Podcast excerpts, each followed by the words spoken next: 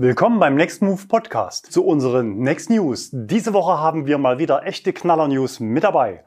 Zulassungszahlen im Juni, Verkaufsrekord bei Tesla, neue Model 3 Variante, Model Y startet, BMW iX startet, Volvo XC40 Recharge, Rimac übernimmt Bugatti, Rückrufe bei Porsche, Mercedes und Hyundai, Software-Update Skoda Enyaq, Ladenetz für Lkw, Ladesäulen unrentabel, Faktencheck Wallbox-Förderung, Erlkönigschau und Neues von Nextmove mit Fahrzeugabholung in Wolfsburg die zweite und Auflösung zum Gratisladen bei Ionity. Heute ist vermutlich die letzte Chance, zu den ersten 100.000 Abonnenten hier auf dem Kanal dazuzugehören. Wir hoffen, dass wir es gemeinsam mit euch am Wochenende schaffen, diesen Meilenstein zu knacken. Und ich glaube, am Montag machen wir die Kanalabos dann zu, oder? Zulassungszahlen im Juni in Deutschland. Der Automarkt kämpft sich weiter aus der Pandemiedelle und wächst um 25 Prozent gegenüber dem Vorjahresmonat. Stärkster Wachstumstreiber bleiben reine Elektroautos mit einem Wachstum von 312 Prozent, gefolgt von Plug-in-Hybriden mit 192 Prozent. Reine Verbrenner sind Auslaufmodelle, das muss jedem klar sein, der auf die Zahlen schaut. Benziner minus 4 Prozent, Diesel minus 19 Prozent. Im Juni begrüßen wir 33.420 neue Elektroautos auf der Straße. Das entspricht einem Marktanteil im Gesamtmarkt von 12 Prozent. Im Vorjahresmonat waren es rund 8.000 Fahrzeuge, damals mit 3,7 Prozent Marktanteil. Ab Juli wurde dann der staatliche Umweltbonus verdoppelt und die Schleusen öffneten sich bei vielen Herstellern. Kommen wir zu den Einzelzulassungen. Juni ist der letzte Monat des Quartals und ihr wisst, was das heißt. Tesla stürmt an die Spitze der Charts. Die Tesla-eigene Messlatte für einen Rekordmonat in Deutschland liegt nun bei 4.466 Autos. Nur der VW ID3 mit 7.144 und Renault Zoe 5.349 schafften während der CO2-Rallye im Dezember 2020 mehr Auslieferungen. Damals trugen auch viele VW-Vorführwagen zu dem Rekord bei. Tesla kommt im Juni auf 13% Marktanteil bei den E-Autos und immerhin 1,6% im Gesamtmarkt. Zum ersten Mal seit Februar steht der VW E-Up nicht mehr auf Nummer 1 und kommt auf 8% Marktanteil. Die Zulassungszahlen sind auf dem Niveau der Vormonate. Noch geht dem Stadtflitzer nicht die Puste aus, aber ihr wisst ja, der E-Up kann leider nicht mehr bestellt werden. Derzeit wird nur noch das geschlossene Bestellbuch abgearbeitet. Der VW ID3 hat mit 7% Marktanteil die Verfolgung aufgenommen und wird den E-Up sicher bald überholen. Renault Zoe auf Platz 4 mit einem starken Monat und erstmals dies Jahr über 2000 Neuzulassungen. Der Hyundai Kona kann sich noch knapp vor dem VW ID4 behaupten, vermutlich zum letzten Mal, denn beim ID4 geht die Auslieferungswelle gerade erst richtig los. Auch den Plattformbruder Enyaq wird der Kona wohl nicht mehr lange abwehren können. Die Design-Ikone Fiat 500e hat diesen Monat 1362 Fans glücklich gemacht. Renault Twingo schafft es erstmals in die Top 10. Smart und BMW i3 sind diesen Monat tief gefallen. Seit Jahren waren beide fest in den Top 10 vertreten und häufig sogar auf Platz 1. Die einen gehen, die anderen kommen. Mercedes EQA und Audi Q4 e-tron sind beides Neuzugänge in den Top 20 und könnten bald in die Top 10 aufsteigen. Über den Strukturwandel bei Elektroautos hatten wir auch diese Woche in einem eigenen Video berichtet. Klimaschwein Elektroauto war unsere provokante Überschrift und wir hatten Professor Martin Doppelbauer im Interview und im Faktencheck. Es ging um einen offenen Brief von 170 Wissenschaftlern an die EU-Kommission, die dem Elektroauto einen Rechenfehler beim CO2-Ausstoß unterstellt hatten. Schaut euch das Video im Anschluss an die News gerne nochmal an. Neuer Verkaufsrekord bei Tesla. Tesla konnte nicht nur in Deutschland Rekorde feiern. Für das zweite Quartal hat Tesla weltweit einen neuen Verkaufsrekord verkündet und damit den Höchststand aus dem ersten Quartal nochmal deutlich übertroffen. Im Zeitraum von April bis Juni 21 wurden rund 206.000 Fahrzeuge gebaut und rund 201.000 Fahrzeuge an Kunden ausgeliefert. In den drei Monaten davor waren es knapp 185.000. Unter den Auslieferungen waren nach längerer Zeit auch wieder Tesla Model S mit vertreten. Zwischenzeitlich wurde ja das Model S wegen Umstellung auf das Facelift zeitweise gar nicht ausgeliefert. 1890 ausgelieferte Model S und X gibt Tesla offiziell an. Da das Model X Facelift aber noch nicht verfügbar ist, dürfte es sich überwiegend um Model S handeln. In Summe sind das aber nur ein Prozent des Gesamtvolumens.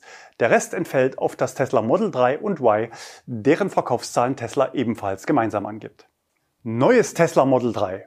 Vor wenigen Wochen berichteten wir, dass Tesla im dritten Quartal 2021 wohl keine Long-Range-Allradfahrzeuge aus US-Produktion, sprich aus Fremont, nach Deutschland importiert und sich Kunden bis in den Herbst gedulden müssen. Aber Tesla ist sehr agil und hat schon in der Vergangenheit gezeigt, dass man den europäischen Markt flexibel aus den USA oder auch aus China bedienen kann. Und das passiert jetzt auch wieder.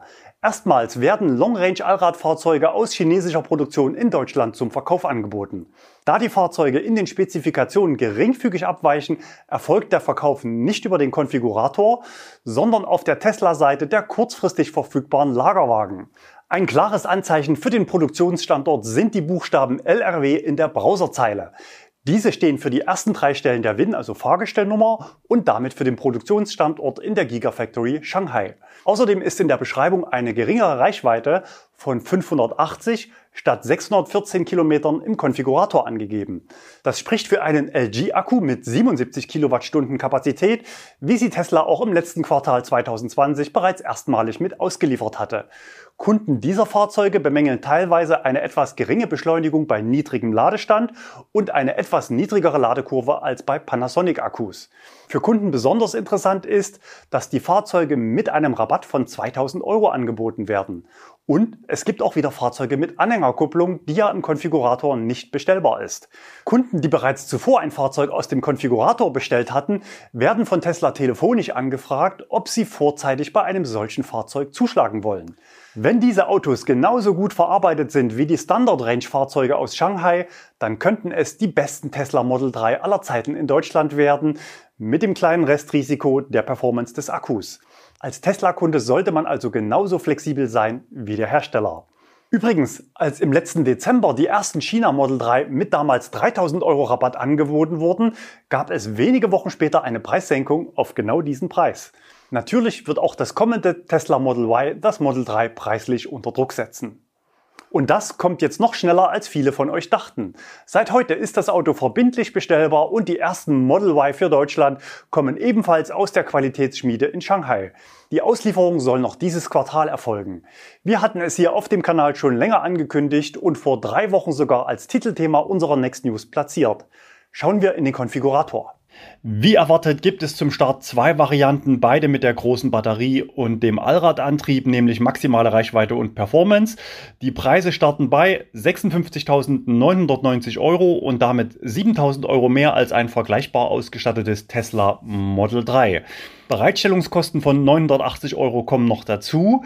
Der herstellerseitige Umweltbonus von 2500 Euro netto, also 2975 Euro brutto, ist bereits abgezogen und aufgrund des hohen Listenpreises bekommt das Auto nur in Anführungsstrichen 5000 Euro dann staatlichen Zuschuss. Es gibt die bekannten fünf Lackierungen zwei verschiedene Radgrößen. Eine Anhängerkupplung wird angeboten, aber nicht im Konfigurator, sondern nach Auslieferung zum Kauf verfügbar.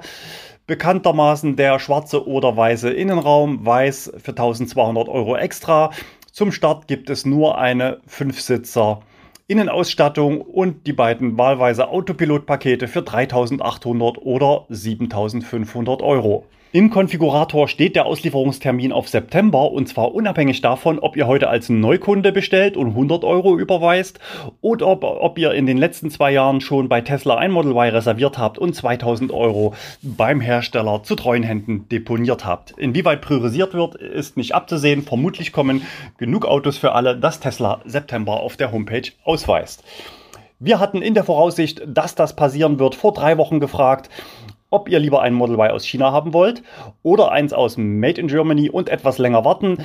Das Meinungsbild war relativ gemischt. 34% China, 41% Deutschland. Ich bin gespannt, wie viele jetzt noch umschwenken aufgrund der kurzfristigen Verfügbarkeit. Und die Gigafactory in Shanghai läuft ja schon eine Weile. Dort ist der Produktionsprozess etabliert und diese, dieser Mangel der ersten Fahrzeuge, diese Welle ist dort also schon durch, dass man erwarten kann, dass man eine gute Qualität bekommt. Schauen wir nochmal auf die Preisentwicklung beim Model Y. Stand bisher, also bis gestern und seit man das Fahrzeug reservieren kann, im Vergleich zu heute, ist das Auto augenscheinlich billiger geworden. Aber bisher war im Kleingedruckten kein Umweltbonus ausgewiesen. Seit heute ist das anders. Der Herstelleranteil zum Umweltbonus ist mit drin. Netto 2500, mit Mehrwertsteuer 2975 Euro. Und bereinigt um diese Preiskomponente ergibt sich beim Bruttolistenpreis eine Preiserhöhung um 1345 Euro. Tesla hat also nochmal nachgefasst und greift dem deutschen Staat ein kleines bisschen in die Tasche. Was Dacia kann, kann Tesla schon lange. Interessant wird, ob die Kunden, die die 2000 Euro angezahlt haben, dann hoffentlich natürlich von dem günstigeren Preis minus Umweltbonus profitieren werden. Wenn es schon nicht früher wird, dann wenigstens billiger. BMW iX startet. Diese Woche startete in Dingolfing die Serienfertigung des neuen BMW iX. BMW setzt dabei auf eine andere Strategie als viele andere Hersteller. In dem Werk in Niederbayern laufen die Fahrzeuge mit allen Antriebsvarianten, also Verbrenner, Plug-in-Hybride der 5er, 7er und 8er Linie und vollelektrische Modelle vom gleichen Band. Durch die gemischte Produktion verschiedener Antriebe auf einer Linie will BMW flexibel auf die Marktnachfrage reagieren können. BMW schreibt, die Fertigungskapazitäten werden konsequent erweitert. Ab 2022 können in Dingolfing E-Antriebe für mehr als eine halbe Million elektrifizierte Fahrzeuge gebaut werden. Elektrifiziert wohlgemerkt, dazu zählen also auch Hybride und Plug-in-Hybride. BMW setzt in der Produktion auf Nachhaltigkeit, das heißt Ökostrom aus Wasserwerken in Bayern und einem gegenüber 2006 um 30 Prozent reduzierten Wasserbedarf. Ab November sollen die Autos beim Händler eintreffen. Volvo C40 Recharge bestellbar. Auch Volvo startet mit einem weiteren Elektromodell in den Markt, wobei es den C40 ausschließlich mit E-Antrieb gibt. Zum Start gibt es eine hoch ausgestattete First Edition zum Preis von 57.890 Euro. Der Herstelleranteil zum Umweltbonus ist da bereits abgezogen. Die Antriebsdaten kennen wir vom Polestar 2 oder Volvo XC40. Der zweimotorige Allradantrieb leistet 300 Kilowatt, der Akku bietet 78 Kilowattstunden brutto. Das soll für 420 Kilometer nach WLTP reichen und damit etwas weniger als beim Polestar 2 mit gleichem Antrieb. Rimac übernimmt Bugatti. Der kroatische Hersteller von Elektro-Hypercars Rimac hat die Mehrheit an Bugatti von VW erworben. Im Zuge dessen soll bis Ende des Jahres ein Joint Venture namens Bugatti Rimac gegründet werden. Welche Summen im Rahmen der Übernahme fließen, ist unbekannt. Spannender ist aber die Frage nach der strategischen Ausrichtung. Rimac als Elektroautobauer hat rechtlich die Kontrolle über Bugatti, dessen Luxusautos aber bisher nur als Verbrenner erschienen. Langfristig könnte das Know-how von Rimac für die Entwicklung eines Elektro-Bugatti genutzt werden, wenn auch derartige Pläne offiziell nicht bestätigt wurden. Nach eigenen Angaben wolle man das Wissen beider Unternehmen bündeln, aber dennoch jeweils eigene Fahrzeuge entwickeln. In der neuen Konstellation gehört Bugatti Rimac zu 55% Rimac und zu 45% Porsche. Rimac wiederum gehört zu 37% Firmengründer Mate Rimac, 24% Porsche und 12% Hyundai. Rückrufe bei Porsche, Mercedes und Hyundai. In dieser Woche haben uns Meldungen zu gleich mehreren Rückrufaktionen erreicht. Die erste betrifft den Mercedes EQC, wo eine mangelhafte Abdichtung des Hochvolt-Akkugehäuses zum Eindringen von Feuchtigkeit führen kann. Die Folge? Das Auto könnte unter bestimmten Umständen nicht mehr startbar sein, zudem besteht erhöhte Brandgefahr. Betroffen sind weltweit nur 1463 Fahrzeuge, in Deutschland 136.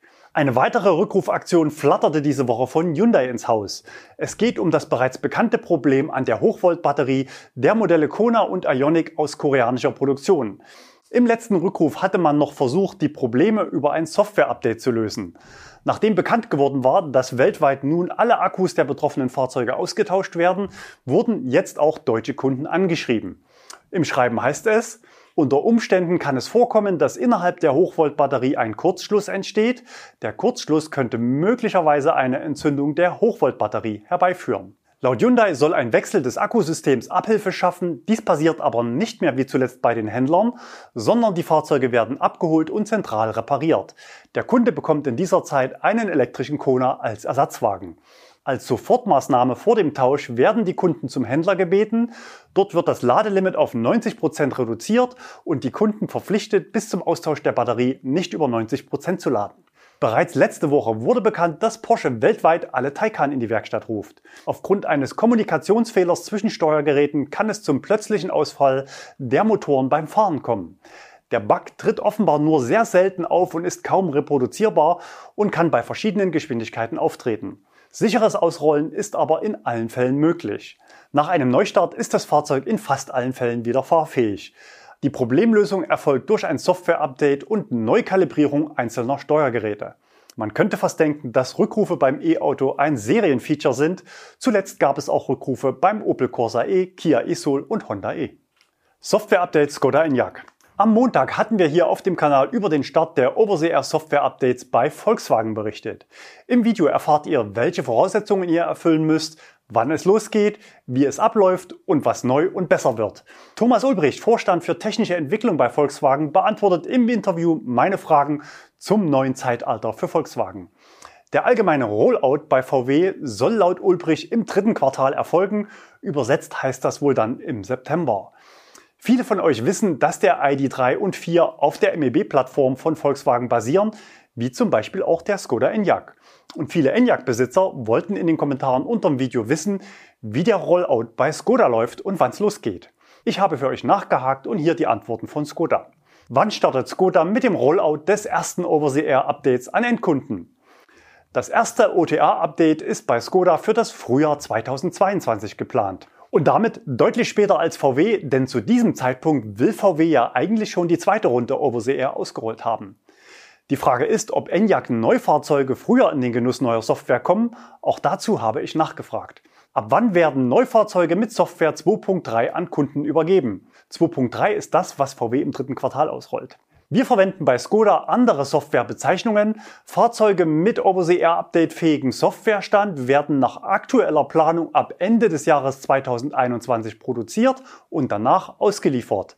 Und Achtung, jetzt wird's spannend. Fahrzeuge mit früherem Softwarestand können nach aktueller Planung ab Ende 21, Anfang 22 beim Händler die OTA-updatefähige Software installieren lassen. Das heißt, alle aktuellen Enyaq müssen sehr wahrscheinlich nochmal zum Update in die Werkstatt, obwohl die Autos im System den gleichen Softwarestand haben wie die aktuellen ID3 und ID4, nämlich 0792. Über die Gründe können wir nur spekulieren. Erstens, wahrscheinlich spielt Skoda dann noch ein größeres Datenpaket auf einmal auf. Zweitens, vielleicht gibt's ja noch ein paar zusätzliche Goodies, die over the air nicht ausgeliefert werden können. Drittens, man will den etwas holprigen Weg von VW mit Deaktivierung der Frontkamera im Zuge des aktuellen Downloads beim Kunden umgehen. Viertens, man will noch etwas Zeit gewinnen und VW erstmal testen lassen, wie der Prozess mit den Kunden läuft. Aber sehr wahrscheinlich heißt es im Statement, noch ist der Prozess nicht final definiert und wir sehen ja, dass auch etablierte Hersteller mittlerweile sehr agil sein können, zumindest manchmal. Ladenetz für Lkw. Mercedes hat mit dem e-Actros erst letzte Woche seinen ersten Lkw mit einer Reichweite von bis zu 400 Kilometern vorgestellt. Doch auch Mercedes weiß, nur mit einer passenden Ladeinfrastruktur können sich Elektrolastwagen im Markt etablieren. Nach dem Vorbild von Ionity will Mercedes zusammen mit den Mitbewerbern Volvo und Traton ein eigenes Ladenetz speziell für LKWs und Busse aufbauen. Dazu sollen 500 Millionen Euro investiert werden. Die ersten Ladesäulen sollen bereits nächstes Jahr verfügbar sein. Die Ladestationen sollen markenunabhängig allen E-Lastern und Bussen zur Verfügung stehen. Was das aber beim Preis für Nicht-Clubmitglieder bedeuten kann, sieht man aktuell bei Ionity. Doch diese erste Investition reicht natürlich längst nicht aus, um den prognostizierten Bedarf von 50.000 Schnelllademöglichkeiten bis 2030 zu decken. Entsprechend fordern die Firmen auch Unterstützung seitens der EU und der Mitgliedstaaten. Nur so könne man EU-Ziele einer CO2-neutralen Wirtschaft bis 2050 erreichen. Persönlich glaube ich, dass auch bei Nutzfahrzeugen aus Kostengründen die Batterie das Rennen machen wird. Wir stehen ungefähr da, wo E-Autos vor acht Jahren standen. Angetrieben von rasant fallenden Batteriekosten und steigender Energiedichte werden auch Lkw elektrisch. Ebenso wie beim Pkw wird die Entwicklung viel schneller passieren, als viele Beobachter derzeit glauben. Zuerst im innerstädtischen Lieferverkehr auf der letzten Meile, dann auf der Mittelstrecke und in wenigen Jahren sicher auch auf der Langstrecke. Vielleicht kommt ja das Thema Oberleitung auf Autobahnen noch mit ins Spiel. Ladesäulen unrentabel? In Deutschland sind gerade mal 4% der Ladesäulen für Betreiber rentabel. Zu dieser Einschätzung kommen drei Forscher der RWTH Aachen. In einem Berechnungsmodell schaffen es demnach 96 Prozent der Ladesäulen nicht, bei einer typischen Marge von 10 Cent je Kilowattstunde die anfallenden Kosten zu decken. In Extremfällen müssten einzelne Ladesäulen sogar über 10 Euro pro Kilowattstunde berechnen, um gewinnbringend zu arbeiten. Als Hauptgrund wird die schlechte Auslastung genannt, die selbst bei häufig genutzten Ladern im urbanen Gebiet nur 18 Prozent beträgt. In ländlichen Gebieten sieht es noch viel schlechter aus. Hinzu kommt, dass Ladeplätze immer noch gerne als Parkplätze missbraucht werden. Sowohl von Verbrennern als auch von Plug-in-Hybriden und Elektroautos. Zwar werde der Ausbau von Ladesäulen durch die Politik stark gefördert, aber langfristig müssten die Betreiber ihre Infrastruktur auch ohne Hilfen wirtschaftlich betreiben können. Als Lösungsansätze zur Erhöhung der Auslastung schlagen die Forscher unter anderem ein flexibles Preismodell vor, mit dem der Strombedarf von E-Autos geklettet und insgesamt mehr E-Autos mit Strom versorgt werden könnten. Auch eine bessere Vernetzung und Integration in die Routenplanung mitsamt wichtiger Informationen zu Auslastung, Preis und Verfügbarkeit wäre hier von Vorteil. Außerdem können speziell private Ladestationen, welche statistisch gesehen die meiste Zeit nicht benötigt werden, mit anderen Personen geteilt werden. Ein Beispiel, ein Hausbesitzer, der eine oder gar mehrere Wallboxen besitzt, könnte diese bei Nichtnutzung seinen Nachbarn zur Verfügung stellen. Genau das passiert bei meiner Ladestation zu Hause übrigens schon seit circa sechs Jahren. Autonomes Aufladen wäre eine dritte Möglichkeit. Ein Beispiel nennen die Forscher wie folgt. Wollen mehrere Autos an einer Ladestation über Nacht aufladen, könnten die Autos über Nacht selbstständig umparken, sodass bis zum Morgen alle Fahrzeuge aufgeladen sind. Neben einer autonomen Fahrfunktion wird hier aber auch eine autonome Ladeinfrastruktur benötigt, weshalb dieser Vorschlag eher in die Kategorie Zukunftsmusik gehört. Aber auch VW hat ja schon mobile Ladestationen für Parkhäuser angekündigt. Da müssen sich die Autos dann nicht bewegen, sondern nur so geparkt werden, dass der Laderoboter auch zum Ladeanschluss kommt. Faktencheck Wallbox-Förderung. Nachdem wir letzte Woche über zwei Ablehnungsbescheide berichtet hatten, möchten wir heute noch einen weiteren Hinweis zur Rechnungsstellung durch den Elektriker aufgreifen. Und zwar hat uns Hardy geschrieben. Er musste seine Rechnung nachbessern lassen. Eine Formulierung Erstprüfung Wallbox inklusive Prüfprotokoll ist nicht ausreichend. Es muss klar hervorgehen, dass der Elektriker die Wallbox auch installiert hat, also eine Position Installation Wallbox. Außerdem muss auf der Rechnung die Anmeldung beim Netzbetreiber mit auftauchen, gegebenenfalls natürlich auch als kostenpflichtig wichtige Position. Eine mögliche Formulierung lautet, Wallbox wurde beim Energieversorger angemeldet. Stand Donnerstag war der Topf noch aufgebraucht. Bereits letzte Woche gab es aber eine Ansage von Andy Scheuer via Twitter an Olaf Scholz, doch nochmal 200 Millionen Euro locker zu machen. Willkommen im Bundestagswahlkampf 2021. Erlkönigschau. Da haben wir heute ausnahmsweise einen Ladepark von Ionity in Hamminkeln. Das liegt an der Autobahn A3 unweit der niederländischen Grenze. Vielen Dank für die Bilder an Stefan. Der Ladepark soll in diesen Tagen ans Netz gehen. Warum zeigen wir die Bilder? Wegen des üppigen Platzangebots. Je nachdem, wie die Plätze gerade belegt sind, kann man dort sogar mit kleineren Lkw, Bussen oder Wohnwagengespannen bequem laden, im besten Fall sogar ohne zu rangieren und natürlich auch ohne andere Ladeplätze zu blockieren. Neues von Nextmove. Wir waren diese Woche mal wieder in Wolfsburg. Beim letzten Mal hatte es ja nicht ganz so gut geklappt. Wir hatten in einem eigenen Video berichtet. Hat es diesmal besser geklappt? Wir schalten kurz in die Autostadt. Grüße aus Wolfsburg. Der erste fährt schon los. Vorhin waren es 30 Grad, jetzt regnet es. 8 VW ID4 haben wir heute abgeholt. Alle Fahrzeuge haben den Auslieferungscheck bestanden. Aktuelle Software 0792 ist drauf, das heißt noch nicht das ganz neue, aber das, was man braucht, um die Fahrzeuge Oversee updaten zu können. Übergabe lief ähm, äh, super organisiert, also Kollegen haben sich da sehr lobend geäußert und wir haben sie auch schon alle beklebt, wie man hoffentlich im Hintergrund sieht. Und einer ist gerade schon weggerollt und die ersten Mieter kommen jetzt schon. Ein paar Autos nehmen wir noch selber mit und ihr könnt sie mieten. Ich gebe zurück ins Studio und sage euch noch, an welchen Standorten die Autos jetzt verfügbar sind. Die ID4 sind im Juli alle in unserer Aktion Doppelte Freikilometer buchbar. Freie Termine gibt es noch in Leipzig, München, Nürnberg, Rhein-Main und Hamburg. Alle ID4 und auch alle unsere Enyaqs haben übrigens auch eine Anhängerkupplung. Außerdem gab es noch Besuch eines Mieters aus Berlin am Standort Leipzig. Für ihn gab es gleich mehrere spannende Autos. Hallo, ich bin Philipp. Ich benutze seit äh, Februar Next Move im Abo bin sehr zufrieden damit. Ich habe bisher getestet den Mini, den äh, Hyundai Kona und den Kia Eniro. Heute miete ich mir den äh, Skoda Enyaq und ich durfte mich gerade auch mal in den Mustang setzen. Tolles Gefühl. Und den neuen Ioniq durfte ich mir auch schon anschauen. Auflösung zum Gratisladen bei Ionity. Ich hatte es letzte Woche angekündigt. Da habe ich leider schlechte Nachrichten. Irgendwie hat es dann doch nicht geklappt. Geladen hatte ich mit dem Ionic 5 und dem Angebot Charge My Hyundai an verschiedenen Ionity-Ladestationen in Tschechien. Schaut euch gerne das Video nochmal an. Ich hatte versucht, auf dem Weg nach Wien die zeitliche Prognose von Google Maps zu schlagen, wobei Google Maps natürlich ohne Ladestops plant. Was alles schiefgegangen ist, könnt ihr euch im Anschluss gerne noch im Video anschauen. Und Die Ladevorgänge tauchten zunächst nicht in meiner Ladehistorie in der App mit auf. Im Kleingedruckten der AGB halten sich aber so ziemlich alle Anbieter ein Hintertürchen offen, auch nachträglich noch Ladevorgänge abrechnen zu können.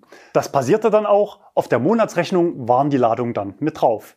Interessanterweise gibt es in der Abrechnung für Tschechien eine eigene Umsatzsteuer-ID. Das waren unsere Next News Folge 161. Wir sehen uns wieder nächste Woche. Bis dahin, bleibt gesund und fahrt elektrisch.